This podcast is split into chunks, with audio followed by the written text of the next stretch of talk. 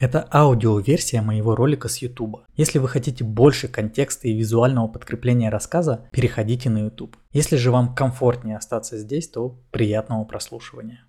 Гейб Ньюилл часто говорит, что в Valve нет управленческой иерархии, что они не устанавливают строгие бюджетные рамки для своих проектов, что у них никто ни перед кем не отчитывается. А в слитом руководстве для новых сотрудников Valve так вообще предстоит идеальным местом для творческих разработчиков. Правда, потом выясняется, что это руководство было намеренно слито пиар-службой компании, ну да ладно. Но если отбросить всю эту маркетинговую мишуру, то Valve действительно сильно выделяется на фоне других игровых компаний. Привет, я Артем Багров, вы на канале Очки Опыта и в этом видео я подробно расскажу о биографии Гейба Ньюэлла и о том, как ему удалось выстроить несколько пофигистический, но при этом работающий бизнес. Причем рассказ о Гейбе я сопровожу такими деталями, которые раньше не встречались в других видео на русском ютубе. Что ж, начинаем. Гейб Ньюэлл родился 3 ноября 1962 года в штате Колорадо, а детство провел в городе Дэвис, что в Калифорнии. Про родителей Гейба почти ничего не известно, где-то натыкался на инфу, что мама будущего бизнесмена работала программисткой в компании Bell Labs, но какого-то подтверждения этой инфы я, увы, не нашел. В любом случае, родители Гейба явно были весьма обеспеченными людьми, потому что учиться их сын пошел не абы куда, а в Гарвард – старейший и один из самых известных и престижных университетов не только США, но и всего мира. Кому, кстати, интересно, по гороскопу Гейб Ньюилл Скорпион, а прозвище Габен он получил из-за своего почтового адреса, который состоит из имени и первой буквы фамилии. По-английски позывной произносится как Гейбен, но в России используют более понятное слуху Габен. Еще разработчик с детства страдал от дистрофии Фукса, врожденного заболевания, поражающего роговицу. К началу 2000-х Гейб уже чуть было не ослеп, но был вылечен с помощью двух трансплантаций роговицы, и теперь его глазам ничего не угрожает. На этом базовая информация, кочующая из обзора в обзор, заканчивается, и мы можем смело переходить к более детальному разбору биографии Гейба и его пути в большой игровой бизнес. Итак, параллельно учебе в Гарварде Гейб устраивается в Microsoft, куда попал благодаря своему брату. Со слов самого Габена, Ивана, он приехал в гости к этому самому брату, но вместо семейных посиделок и общения брат все время работал. Гейб в итоге стал ходить вместе со своим братом в офис его компании, где и получил приглашение тоже устроиться в Microsoft. Гейб шутит, что он просто бесил Стива Балмера, который позже сменил Билла Гейтса на посту генерального директора компании. Балмера раздражало, что чей-то брат постоянно тусуется в офисе, и в какой-то момент он сказал, раз уж ты проводишь здесь столько времени, займись уже чем-то полезным. Но думаю, в реальности все было не несколько прозаичнее. На самом деле Гейб загорелся идеей разработки программного обеспечения и увидел в будущих коллегах настоящих наставников и учителей. Позже Гейб вспоминал, что за три месяца работы в Microsoft он научился большему, чем за все время обучения в Гарварде, где он разве что овладел навыком распития пива стоя на руках в снегу. В итоге Гейб дорос до руководящих должностей и приложил руку к первым версиям Windows в качестве продюсера. Параллельно с такой интересной и высоко оплачиваемой работой времени и желания желания на учебу не оставалось, поэтому на нее Гейб забил, вследствие чего был отчислен или же сам забрал документы. В интернетах тоже есть разные версии, выбирайте ту, которая нравится больше. Так как Microsoft была технологической компанией, а Гейб там был продюсером, он следил за всем, что происходит на рынке IT. В начале 90-х его впечатлило то, как игра Doom от парочки длинноволосых задротов стала настоящим феноменом и обошла по популярности Windows, если сравнивать их как программное обеспечение, установленное на комп. К концу 95 -го года получил получалось так, что Doom был установлен на большем количестве компьютеров по всему миру, чем Windows 95, новая операционная система от Microsoft. Ньюэлл позже сказал, ребята из id Software даже не продавали игру в розницу, они продвигали ее через доски объявлений и другие механизмы, существовавшие до бума интернета. Для меня это был как удар молнии, Microsoft нанимала команду продажников из 500 человек и вкладывала огромные ресурсы в продвижение. В Идже работало всего 12 разработчиков, но им удалось создать самое широко распространенное программное обеспечение в мире. Тогда я понял, грядут кардинальные перемены. Конец цитаты. Рассматривая игры как новое, самое популярное программное обеспечение, Гейб протолкнул в Microsoft идею портировать Doom на Windows. В итоге Doom 95 помогла сделать Windows жизнеспособной игровой платформой и доказала всем, что на винде тоже можно запускать передовые игры. То есть то, как сейчас воспринимается Mac, это девайс для работы и учебы, но не для игр. Такая же репутация раньше была у винды, и именно Гейб перевернул это представление или, по крайней мере, заложил первый кирпичик в построении винды как полноценный современной платформы для игр. При этом Гейб не переставал смотреть в сторону ребят из id Software. Коллега Ньюила Майкл Абраш в середине 90-х покинул Microsoft, чтобы работать над игрой Quake, как раз таки в id. Ньюил подумал, что раз у Абраша все получилось, то и он сможет ворваться в этот увлекательный мир геймдева. Только Габен решил действовать более радикально. Вместо того, чтобы присоединиться к какой-либо игровой компании, он со своим коллегой и другом Майком Харрингтоном решил основать собственную игровую студию, причем сугубо на свои личные деньги. Так как Гейб был одним из первых сотрудников Microsoft и обладал внушительным пакетом акций компании, за 13 лет работы он сколотил миллионное состояние и теперь спокойно мог инвестировать довольно внушительные суммы в личный бизнес. Так, в 1996 году Ньюилл и Харрингтон основали Valve. Новообразованной компании нужно было выпустить свою первую игру, и тут мы подходим к истории разработки Half-Life. Важно понимать, что Гейб Ньюилл в первую очередь не столько разработчик, сколько бизнесмен и публичное лицо Valve. Еще на этапе создания компании они с Харрингтоном четко разделили обязанности. Гейб будет искать издателя, общаться с прессой, рулить бизнес-процессами и заниматься продюсированием, а Харрингтон сконцентрируется на разработке. Также именно Гейб договорился с Кармаком на лицензирование движка Quake, который послужил технологической основой будущей Half-Life. И если с движком все было довольно просто, то издателя Ньюилл искал довольно долго. Никто особо не горел желанием заключать контракт со студией новичком, разрабатывающей свой ответ играм id Software. В итоге выпустить игру согласилась компания Sierra Online, которая как раз таки хотела увидеть в своем портфолио проект по типу Quake и поверила, что миллионер из Microsoft, отвечавший за порт Doom на Windows сможет создать качественный продукт. И главное, чего хотелось достигнуть самому Гейбу с их первой игрой, это построить геймплей вокруг истории. Если тот же Кармак из id считал, что достаточно создать залипательный игровой процесс и запоминающийся антураж, то Valve во главе с Габеном стремились придумать живой мир, наполненный интересными персонажами и деталями, а не только монстрами для отстрела. И действительно, когда в 1998 году вышла первая Half-Life, во многом это было новое слово в жанре шутеров от первого лица. Конечно, при разработке не все шло гладко, и одного видения и желания было недостаточно, чтобы выпустить супер успешную игру, причем с первого раза. Где-то за год до релиза Half-Life полностью переделали как раз потому, что она не соответствовала заявленным амбициям. Вообще, если следовать истории, то стоит сказать, что изначально Valve разрабатывала аж две игры параллельно, но Half-Life в итоге оказалась более привлекательной, поэтому команда решила сосредоточить все силы именно на ней. Но чтобы не смещать фокус рассказа в другое русло, скажу, что подобные истории я приберег для своего телеграм-канала. Там я напишу о всех ключевых разработчиках Half-Life, потому что, как я говорил ранее, Гейб по большей части не столько разработчик, сколько бизнесмен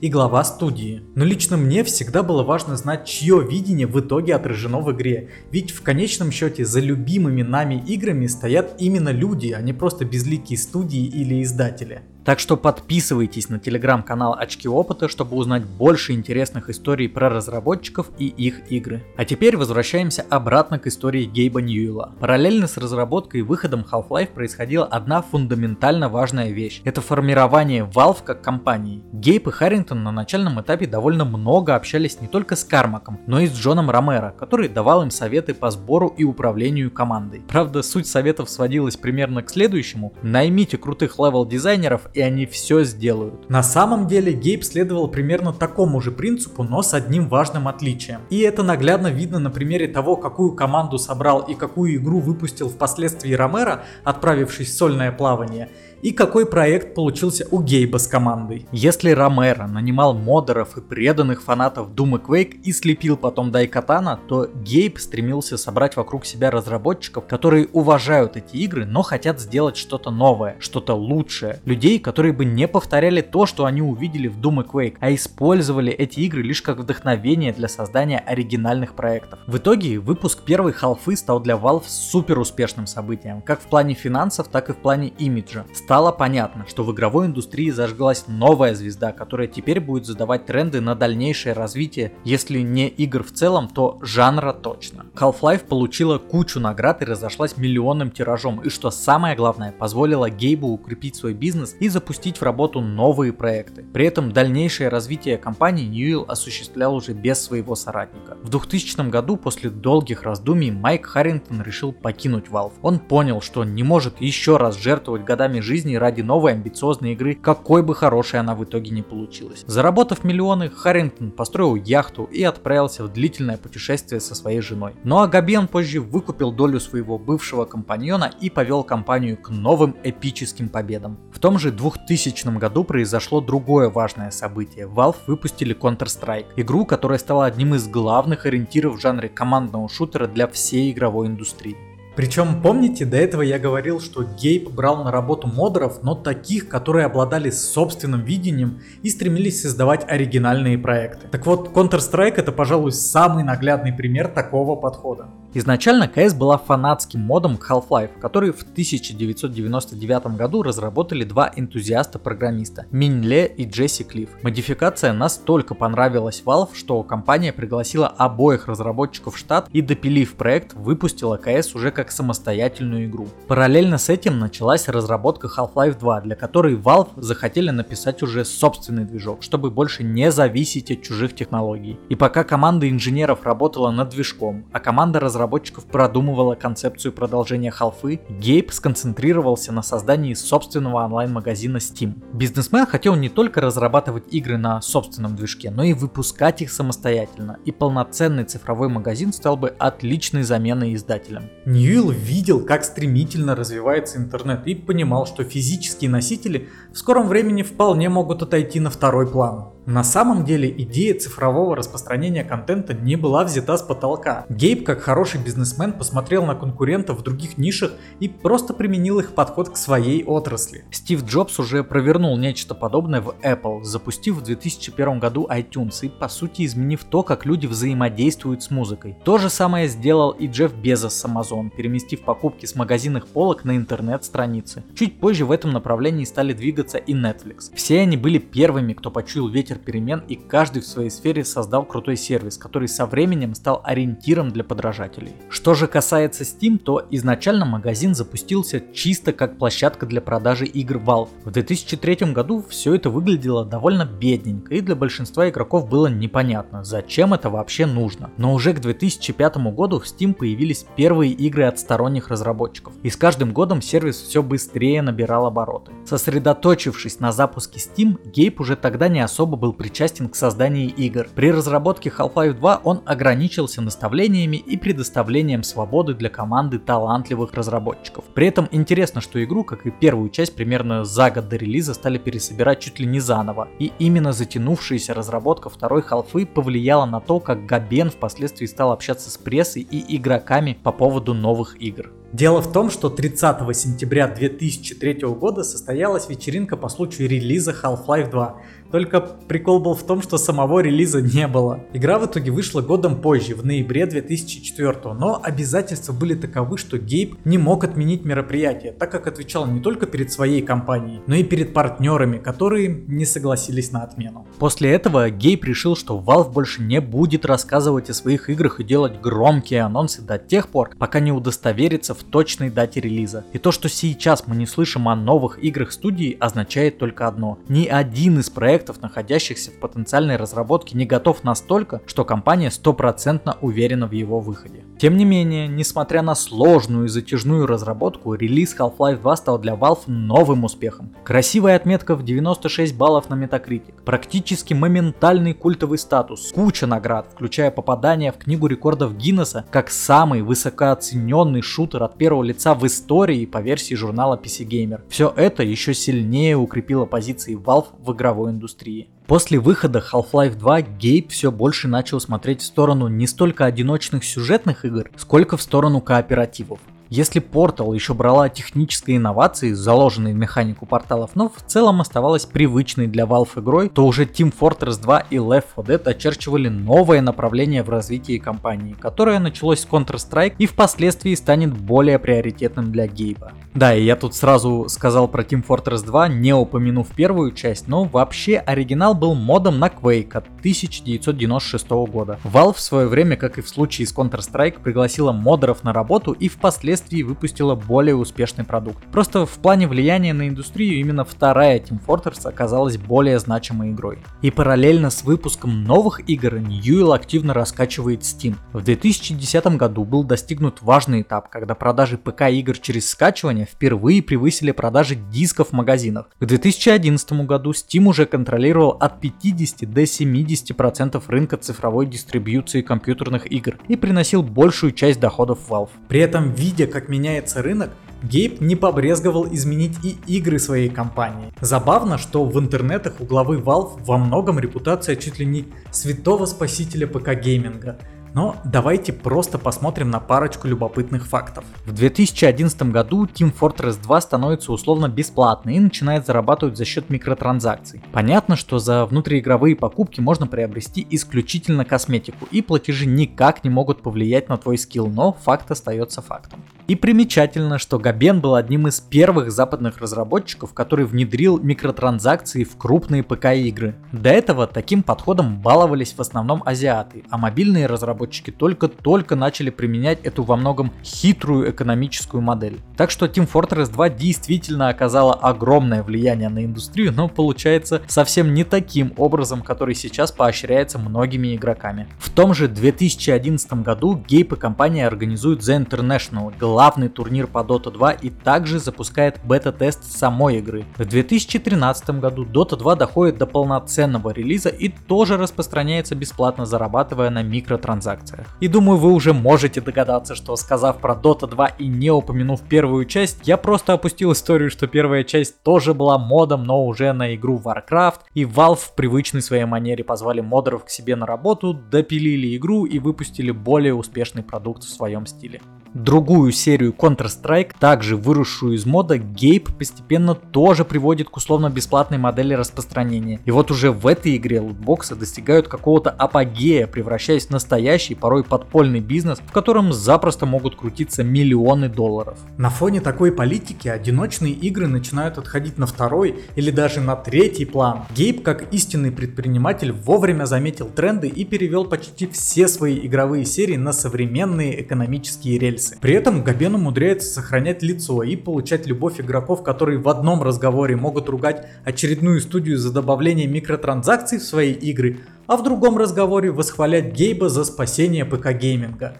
Воистину чудеса. Поэтому я бы не стал причислять Габена к лику святых, хотя понятно, что основная похвала Гейбу идет по большей части за Steam, площадки, которая стала главным хабом для миллионов ПК-геймеров. А что касается монетизации, то если встать на сторону Гейба, то можно увидеть в этом определенное подспорье для бизнеса и возможность запускать в работу новые амбициозные проекты без оглядки на бюджеты. То есть Steam и миллионные внутриигровые платежи позволяют Valve и Гейбу настолько крепко стоять на ногах, что они годами могут не выпускать новых одиночных игр, экспериментируя и пытаясь найти уникальный подход к играм как к интерактивной форме искусства. Конечно, со стороны может показаться, что Valve ничего не делают и просто сидят на чемоданах с деньгами. Но если мы последовательно разберем их проекты, то увидим, что все эти годы Гейб и компания запускают новые продукты, пусть и не всегда успешно. Так, в 2013 году Valve представляет Steam OS, собственную операционную систему для своих продуктов. Это еще один шаг в сторону независимости. Изначально система разрабатывалась по большей части для Steam машин, консоли, которая должна была соперничать с PlayStation и Xbox, но при этом оставаться ПК. Габен часто критиковал технологические гиганты за медленное внедрение инноваций, за их неповоротливость и бюрократию, которая как раз и тормозила прогресс. Также Ньюэлл критиковал третью плойку, мол, для разработчиков железо консоли является супер неудобным и мешает реализовывать по-настоящему крутые в технологическом плане вещи. И Steam машин задумывался как ответ крупным корпорациям и попытка переманить на свою сторону аудиторию, которая предпочитает играть в игры сидя на диване перед большим телеком. Сначала Valve представили режим Big Picture Mode, позволяющий выводить картинку с ПК прямо на телевизор. Потом выпустили мини-ПК Steam машин и вдобавок Steam контроллер, оригинальный геймпад для полного соответствия консольному геймингу. На словах идея Гейба звучала довольно клево, но была во всем этом одна фундаментальная проблема. Steam машина работала на базе Steam AS, которая в свою очередь базировалась на системе Linux. И сравнение топовых на тот момент игр показали, что на Windows новинки идут куда лучше. Забавно, что Гейб в свое время приложил руку к тому, чтобы сделать Windows главной и, пожалуй, идеальной платформой для игр. И теперь Ньюилл не смог составить ей конкуренцию. И если прямое сравнение таких игр, как Shadow of Mordor и второго метро показали, что Steam машин справляется с производительностью хуже, то некоторые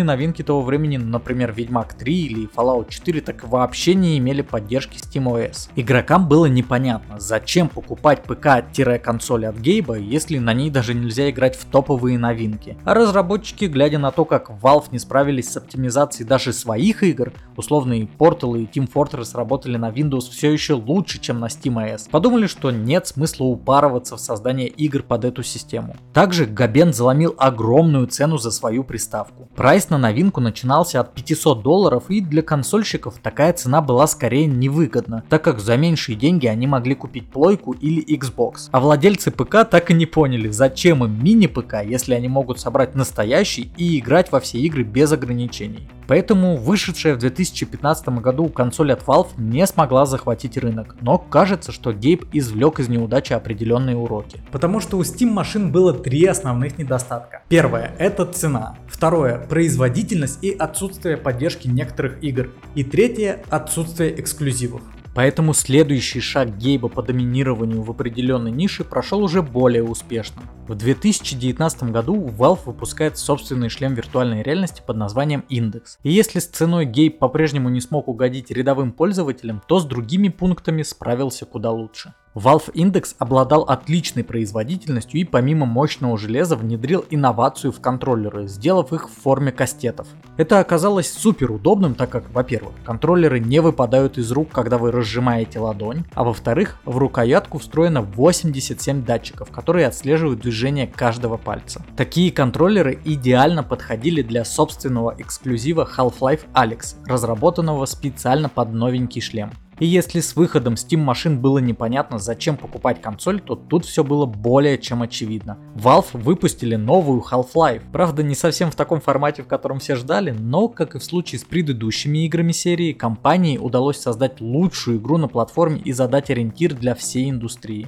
После Alyx все новые AAA проекты для VR так или иначе стали сравнивать именно с игрой от Valve. И кажется, пока что так никому и не удалось достичь такого же уровня крутизны и проработанности. Half-Life Alyx лично для меня показывает, что Valve все еще способна разрабатывать крутые и инновационные одиночные сюжетно ориентированные тайтлы. Глядя на эту игру, я даже не мог понять, почему компания не выпускала сингловые проекты так долго, ведь все отлично получается. Но углубившись в историю разработки Alyx и изучив культуру компании, я нашел ответ.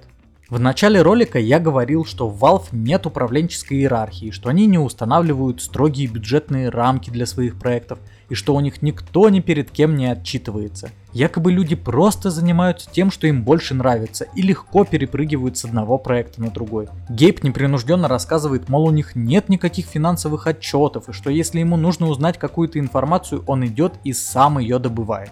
Я не совсем верю в большинство этих тезисов, особенно тех, что касаются финансов. Но проверить все это довольно сложно, так как Valve является супер закрытой компанией и понять, как она функционирует изнутри, довольно проблематично. Но что касается разработки новых игр, то отчасти слова о свободе и отсутствии контроля действительно соответствуют действительности. Габен дает своим разработчикам приличные бюджеты, достаточно времени и позволяет творить, запуская в работу самые разные прототипы потенциально хитовых игр. На самом деле Valve уже несколько раз начинала, а потом сворачивала разработку Half-Life 3 и Left 4 Dead 3, но каждый раз получившийся результат не тянул название нового прорыва в игровой индустрии. Гейбу всегда было важно не просто выпустить хорошую игру, но и сказать новое слово в жанре. Очевидно, что в плане геймдизайна игры шагнули не слишком далеко со времен выхода Half-Life 2, и в компании просто не понимали, как найти нужный формат, чтобы совершить очередную революцию. Да, графон стал лучше, детализирован, кодирование и так далее. Но мега-графонистая Half-Life 3, работающая по тем же правилам, что и вторая часть, не произведет фурор, поэтому прорывная VR-игра показалась Гейбу куда более интересным решением.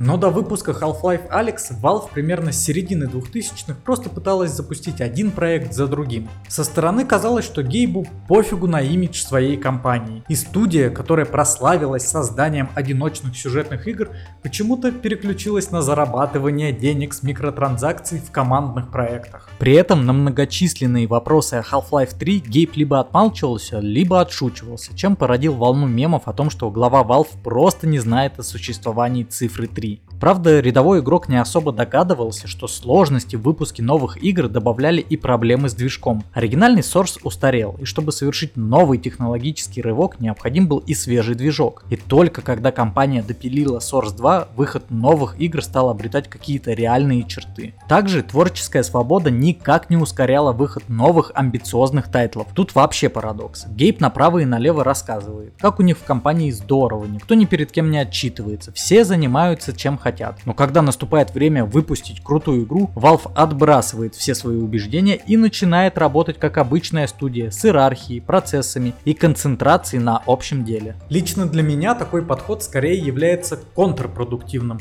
и напоминает детский сад, когда все хаотично играют кто во что горазд, но когда нужно выйти на прогулку, все все равно объединяются и дружно идут по линеечке. Поэтому в интернеты порой просачиваются негативные комментарии от бывших сотрудников, которые не влились в такой хаотичный процесс разработки без четкой цели и выстроенного пайплайна. При этом я понимаю, что с одной стороны максимальная свобода и неограниченные бюджеты помогают раскрыть творческий потенциал идейных творцов. Представьте, что вы уже долго работаете в Valve. Гейб говорит вам, делай что хочешь, реализуй любые свои идеи, но создай в итоге мега крутую игру. Вы вкладываете в этот проект душу и действительно горите им. Но с другой стороны, отсутствие контроля и общего направления в разработки игры может приводить к ситуациям, когда усилия сотен людей и годы разработки тратятся впустую. Ведь в создании игр принимает участие огромное количество людей, Думаю, рядовым художникам, геймдизайнерам и программистам может быть не очень приятно, что они корпели над чем-то год,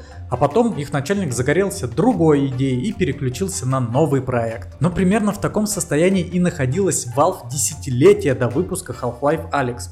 Если ты не гений-энтузиаст, готовый тратить годы жизни на поиск и реализацию хитовой идеи, а рядовой сотрудник, работать в компании может быть довольно тяжело. Но прикол в том, что когда Гейб и Valve точно решили, что они должны выпустить инновационный VR-тайтл, они поставили четкую цель, выработали видение проекта, собрали команду и приступили к разработке в довольно привычном для нас представлении. Удивительно, но получается, что Габену действительно удалось создать во многом самую пофигистическую игровую компанию, которая при этом умудряется разрабатывать AAA проекты. Думаю, секрет в том, чтобы иметь достаточно денег с магазина Steam и микротранзакций от игр-сервисов, чтобы не думать о финансах и просто разрабатывать проекты в свое удовольствие. А когда надо, собираться, применять накопленный опыт, отбрасывать в сторону этот самый пофигизм и выдавать шедевры. Причем видно, что такой подход вызывает недоумение у многих коллег по цеху. Например, из слитой корпоративной переписки Microsoft стало известно, что Фил Спенсер подумывал о покупке компании Гейба. Фил также размышлял и о покупке Nintendo, говоря, что хоть они и сидят на горе денег, но совет директоров до сих пор почему-то не проявил интереса к расширению их рыночной доли. Думаю, это наглядный пример отличия мышления бизнесменов от бизнесменов-творцов. Мне кажется, что Гейб, вероятно, является одним из тех людей, которые не ставят себе главной целью участвовать в бесконечной гонке за прибылью и поднятием метрик. Его куда больше заряжает идея создания крутых проектов. При этом в плане успеха можно еще и поразмышлять, какая компания круче. В 2012 году в интернете просочилась инфа, мол, Valve зарабатывает в пересчете на одного сотрудника больше, чем Google, Amazon или те же Microsoft. И что интересно, доходы каждого зависят от успешности компании, а значительная часть прибыли Valve направляется на выплаты персоналу. Не знаю, насколько это правда сейчас, но звучит весьма впечатляюще.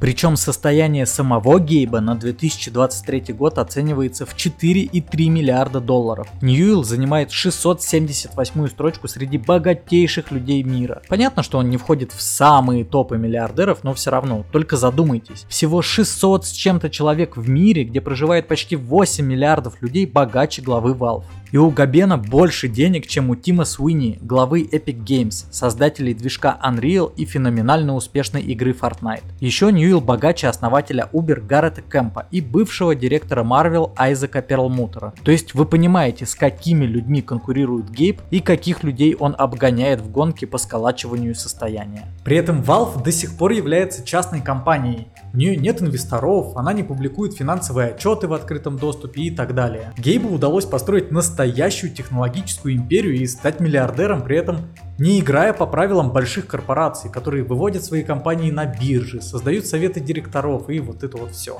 И крупным менеджерам, таким как Фил Спенсер, может быть это непонятно, ведь он работает в технологическом гиганте, который действует и думает совсем по-другому. Спенсер, скорее всего, искренне не понимает, почему Ньюилл не продаст Valve, чтобы заработать еще больше денег и вывести компанию, так сказать, на новый уровень. Но Габену просто не интересны все эти корпоративные игры. Точнее, может и интересны, но не до такой степени, чтобы ставить их во главе всей своей деятельности. Потому что, как я уже говорил, Гейб, конечно же, является бизнесменом-творцом. Если бы его не интересовали деньги, он ушел бы в Индию и пилил бы там инновационные идейно, но более простые в техническом плане проекты. А если говорить о корпоративных приколах, то Гейб порой все же действует как матерый бизнесмен. Например, в 2018 году Valve купили небольшую студию Campo Santa, создатели прекрасной игры Firewatch. Ребята помогли компании Гейба разработать Half-Life Alex, но по сути умерли как независимые разработчики. Их собственный проект In the Valley of Gods, который должен был выйти в 2019 году, в итоге так и не дожил до релиза. А сами разработчики, кажется, затерялись где-то в стенах Valve. Обычно так как раз и поступают гиганты вроде Microsoft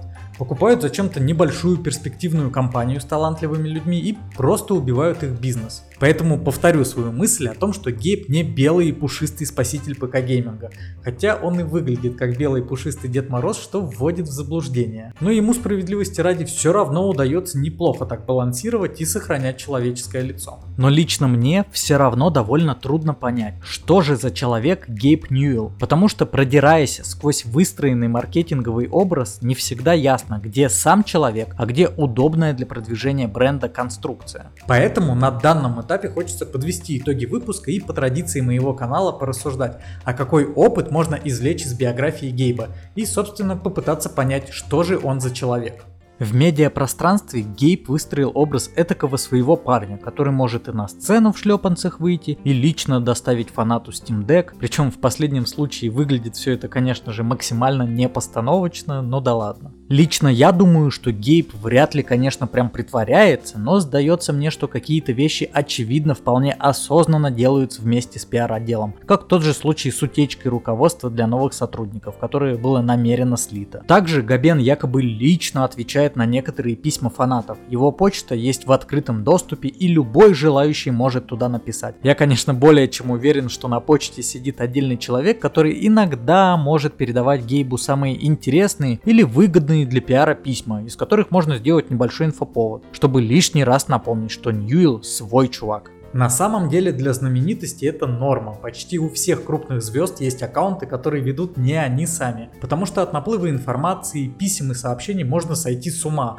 Хочется еще и свою жизнь пожить. А что касается своей жизни, то до 2019 года Гейб был женат на девушке по имени Лиза. У них родилось двое детей в браке. Причем забавно, что брак они заключили ровно в тот же день, в который Габен основал Valve. Для меня это многое говорит о человеке в том плане, что Ньюилл настолько увлечен работой, что она, вероятно, и является важнейшей ценностью в его жизни. После развода Ньюилл со своими друзьями на какое-то время перебрался в Новую Зеландию и когда случился ковид оказался запертым в этой стране. Поначалу бизнесмен даже хотел навсегда остаться в Окленде, но уже в 2021 году все же вернулся в США. При этом я не нашел инфы, тусил ли Гейб в Новой Зеландии с семьей или чисто с друзьями. Мы вообще не знаем, какой Гейб семьянин и какие у него отношения с детьми, братом, который когда-то работал в Microsoft. Кстати, про этого брата тоже больше нет никакой инфы. А также непонятно, какие отношения отношения у Гейба были с бывшей женой. Тем не менее, несмотря на подобные фото, Габен был в браке довольно долго, целых 23 года. Кстати, старший сын Гейба в какой-то степени пошел по стопам отца. Грей Ньюэлл разрабатывал игру Fury, вдохновленную Star Citizen. При этом, что долгострой Криса Робертса все никак не выйдет в полноценный релиз, что творение сына Гейба тоже тихо умерло, так и оставшись в интернете в виде парочки интервью и обсуждений на Reddit. Что касается личных интересов Габена, то еще в начале 2000-х он увлекся ковкой и различной работой с железом. У него довольно большая коллекция холодного оружия и периодически он даже опять-таки в плане пиара показывает, как он делает монтировку, говоря, что нет, она еще не готова. Да, очередная шутка про Half-Life 3. По словам Гейба, такое хобби прекрасно помогает отвлечься от бесконечного залипания в монитор. Также Ньюэлл является владельцем Inkfish, компании, занимающейся морскими исследованиями. Недавно компания Гейба приобрела одну из самых крутых подводных лодок современности, побывавшей на дне всех пяти океанов. Inkfish планирует проводить исследования совместно с учеными из США, Норвегии и Австралии – это забавно, потому что у Джона Кармака в свое время была своя компания по запуску ракет в космос, и он хотел составить конкуренцию Илону Маску и Джеффу Безосу в космической гонке. А тут еще один игровой богач, который решил заняться освоением, правда, не космических просторов, а морских глубин. Так что Гейб Ньюэлл кажется мне довольно разносторонним человеком, весьма хорошим бизнесменом-творцом и просто обаятельным мужчиной. Карьера Гейба это наглядный пример того, как превратить свои увлечения в работу и как сделать сделать работу увлечением всей своей жизни. При этом главная мысль, которую лично я извлек из биографии Гейба, это то, что хорошо иметь достаточно денег, чтобы об этих деньгах не думать. Да, может прозвучать несколько меркантильно, но мне кажется, именно финансовая стабильность и трезвый взгляд на мир помогли Гейбу выстроить несколько пофигистичный, но при этом работающий бизнес. Очевидно, что Ньюэлл не стремится заработать все деньги мира – но при этом денег у него достаточно, чтобы в своем темпе создавать то, что ему нравится, не думая о том, что скажут инвесторы или как поведут себя акции компании после неудачных решений. Также лично для меня Гейп это человек, который, будучи главой игровой компании, формирует и в какой-то степени задает тренды. Как говорит сам Ньюилл, ему не очень интересно рефлексировать и вспоминать прошлое. Он предпочитает смотреть в будущее, и это наглядно видно по всем его проектам. Сначала он установил новую планку качества для одиночных сюжетных шутеров от первого лица, выпустив Half-Life. Потом вывел на новый уровень кооперативные шутеры, подарив миру такие проекты как Counter-Strike, Team Fortress и Left 4 Dead. Далее Гейб стал одним из тех, кто сформировал современный облик киберспорта, выпустив Dota 2 и построив вокруг игры масштабное шоу The International. Потом Габен ворвался в сферу виртуальной реальности, выпустив главный VR-хит современности Half-Life Alex и один из самых лучших шлемов на рынке. И глядя на то, как эволюционирует взаимодействие с контентом, в 2021 году Ньюэлл выпускает Steam Deck, портативный ПК, на котором лежа на диване можно поиграть в Киберпанк и другие масштабные тайтлы. Причем Valve прокачали Steam OS и теперь их система отлично справляется с большинством относительно современных игр. Ух, прозвучало прям как реклама, но очевидно, что сейчас довольно большую часть контента мы потребляем с телефона. Скорее всего и это видео вы тоже смотрите на своем мобильнике. Люди все больше уходят в портативный формат. И в этом плане Steam Deck, как и Nintendo Switch, довольно хорошо решают проблему современности. Люди становятся более мобильными, чаще переезжают и не все хотят тратить внушительные суммы на обустройство ПК-уголка или покупки телека с приставкой. Читать статьи и блоги, сидеть в соцсетях, залипать в ютубе и общаться. Все эти действия мы уже давно делаем с телефона. И перемещение гейминга в портативный сегмент весьма логичный шаг для современной игровой индустрии. Так что в этом плане Гейб и Valve опять оказались на передовой и теперь задают тренды уже и в этой области. Потому что после выхода Steam Deck уже другие технологические компании по типу Asus запустили в производство свои клоны портативного ПК от Габена. Так что хоть и сам Гейб не очень любит любит смотреть на свое прошлое, очевидно, что он внес огромный вклад в развитие игровой индустрии. Поэтому вполне логично, что в 2013 году Ньюэлл был внесен в зал славы Академии интерактивных искусств и наук, а в марте того же года он получил награду BAFTA Fellowship за вклад в индустрию видеоигр. При этом, конечно, важно понимать, что до нас в большинстве своем доходят успешные проекты Габена. Хотя пример со Steam машин я уже привел, а еще была провальная карточная игра по доте под названием Артефакт. А сколько еще проектов было убито самой Valve на этапе разработки, думаю, там счет запросто может идти на десятки, если не сотни. Но оглядываясь на почти 30-летнюю карьеру Гейба в игровой индустрии, одно можно сказать точно. Его интересуют не столько игры в своем чистом виде, сколько игры в современном совокупности с технологиями. Поэтому не стоит серчать на Габена, что он не выпускает Half-Life 3. Valve это не Ubisoft, и она не может клепать рискины своих игр. Им нужен настоящий прорыв. Просто если в 90-х и начале 2000-х совершать прорывы было проще, индустрия в какой-то степени еще формировалась, а скачки в технологиях действительно были заметны буквально каждый год, то сейчас с этим все намного сложнее. Но создав Valve, выпустив Half-Life и множество других крутых игр, Гейб уже все всем доказал. И сейчас может реализовывать новые проекты в своем темпе и так, как считает нужным. И в конечном счете, как говорил сам Гейб в отношении задержек и переносов при создании игр, задержки временны, а выпущенный отстой останется таким навсегда. Что ж, спасибо, что досмотрели видео до конца. Пишите в комментариях, как вам история Гейба Ньюэлла и как относитесь к проектам Valve. Еще раз напомню про мой телеграм-канал, ссылка на него в описании. Также я буду рад вашим лайкам, ведь это абсолютно бесплатный, но очень приятный способ сказать мне спасибо. А вам еще раз спасибо за просмотр и до встречи в следующем выпуске.